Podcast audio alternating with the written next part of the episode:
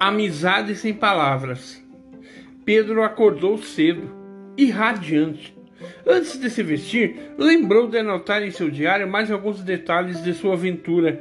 O nome de seu amigo em forma de ave, Papagino, e suas cores, verde, vermelho, amarelo e azul. Descreveu o cheiro forte da mata e, sobretudo, mencionou aquele menino que parecia ter a mesma idade que ele. E assim fechou o diário pois o dia já seguia quente. Fazia calor no Brasil. Difícil era aguentar com tanta roupa no corpo. Tomou seu leite quentinho. Pobre ovelha que tinha seguido por toda a viagem. Comeu a broa que durara tanto tempo no, no navio, mas já andava murcha. Um pouco de uma torrada de trigo. Molhou a boca com água do rio que a tripulação trouxera para dentro do navio. Lavou suas partes íntimas de maneira rápida e saiu do barco à caça de novos desafios. Ao que fez o mesmo, mas não igual. Comeu seu beiju, pulou na cachoeira para ficar com o corpo limpo, bebeu água da fonte, falou com seus amigos e saiu correndo. Ou melhor, tentou sair correndo, pois sua irmã Irá logo lhe disse: Espera aí que vou com você. Preciso só avisar as nossas mães. Ah, não! Só me faltava essa, disse Alque. Andar por aí com uma criatura menor que um macaco e mais devagar que uma tartaruga. E se avisar as mães, aí é que não saímos mais. Pois não sou nada disso que você diz, contestou Irá. E saiu em disparada, deixando Alque bem para trás. Espera aí, sua maluca, dizia Alque, quando viu um papagaio que voava em zigue-zague se aproximando. Do outro lado do caminho vinha Pedro, também seguido por uma de suas irmãs, Ana. Sai do meu pé. Ah, ou melhor, da minha bota, disse Pedro. Não se pode mais passear sozinho e em paz na selva? Só se você avisar a dona Lourdes, e sei que se eu fizer, não sai mais não. Ora, ora, falou Pedro. Pode me seguir então. O que não tem remédio, remediado está. Mas não vá ficar com medo. Pois vou tentar encontrar o menino vermelho que tem o meu tamanho. Nada de gritar, sair correndo ou coisas assim. Seja valente. Pois eu sou valente, disse Ana. Você vai ver. Então trata de parar de gritar e fique silenciosa, senão todo mundo vai notar. Ora, essa, comentou Ana. Como assim ficar silenciosa? E esse seu papagaio maluco que anda voando atrás da gente e gritando: Pega, pega, Pedro! Será que ele não vai aprender nada de diferente? Ora, pois, tem piada nisso. Ei, Papageno, meu nome é Ana. Ana.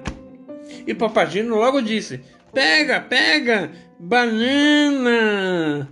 Essa não, disse Ana. Agora que esse apelido pega. Ana Banana. E foi nesse momento que. Bum! Os dois pares de irmãos trombaram e caíram cada qual para um lado, formando quase que uma estrela de quatro pontas. Mas em vez de chorar, na mesma hora, os quatro começaram a rir sem parar.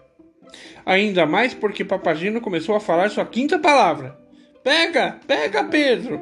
Ana Banana e BUM! Ou melhor, BUM! Pega, pega, Pedro, Ana Banana! Ana que quebrou o gelo, ou melhor, o calor e o constrangimento geral. Olá, eu sou a Ana e acho que tenho o tamanho de você aí, disse apontando para Irá. Qual é o seu nome? perguntou a menina. Claro que Irá não entendeu nada.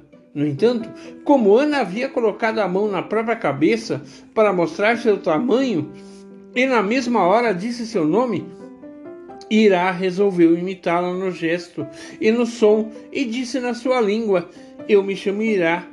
Sou mais rápida que um raio e adoro andar pela floresta. Claro que Ana não entendeu nadinha, mas como ela preferia falar ao ouvir, foi logo dizendo: Eu moro numa cidade chamada Lisboa. Em vez de florestas, temos muitas igrejas, palácios, carros de boi, calçadas, lampiões. Não vejo nada disso por aqui. E disse isso tudo apontando com seu indicador e girando o corpo em 360 graus. Já irá, por causa do gesto do corpo da menina portuguesa, passou a descrever orgulhosa tudo do que gostava na sua floresta. Aqui temos cachoeiras, florestas, muitos animais, águas limpas, rochas. O diálogo maluco ia se desenvolvendo até que Ana reparou que os dois índios estavam ah, pelados. Por isso, desbocada se saiu com essa. Tudo isso é muito interessante, mas por que afinal vocês não usam calça? Essa é boa.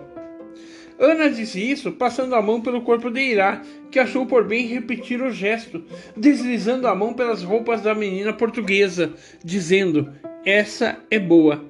Acho engraçado ver vocês todos vestidos com mangas, calças e vestidos longos. Sapatos ou botas nesse imenso calor? É por isso que estão suando tanto, disse Irá, rindo à solta. Preciso confessar que vocês até cheiram um pouco mal.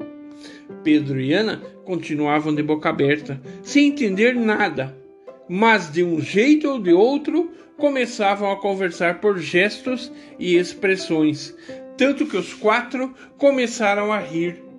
Riram tanto que ficaram com calor. E não é que vocês têm razão em ficar sem roupa? disse Pedro, logo tirando a sua bota para sentir o chão fresco da mata. E bota razão nisso, riu Ana, que logo repetiu a atitude do irmão, tirando seu sapatinho de, de tecido, que, naquela altura, já estava todo rasgado. Não serve nem para andar nas ruas da cidade, disse Ana. O que, que dizer daqui. É mesmo. O gesto dos dois irmãos portugueses foi logo entendido como um sinal de amizade e repetido à sua maneira por Alqui e Irá, que trataram de pôr uma folha e uma flor em seus respectivos cabelos. Numa linguagem corporal inventada por eles naquele minuto, para que parecessem um pouco mais vestidos diante de Pedro e Ana. E como crianças entendem rápido e não precisam de muitas palavras, logo passaram a brincar os quatro juntos e depois aos pares. Os meninos de um lado e as meninas do outro. Jogaram pedra no chão, procuraram.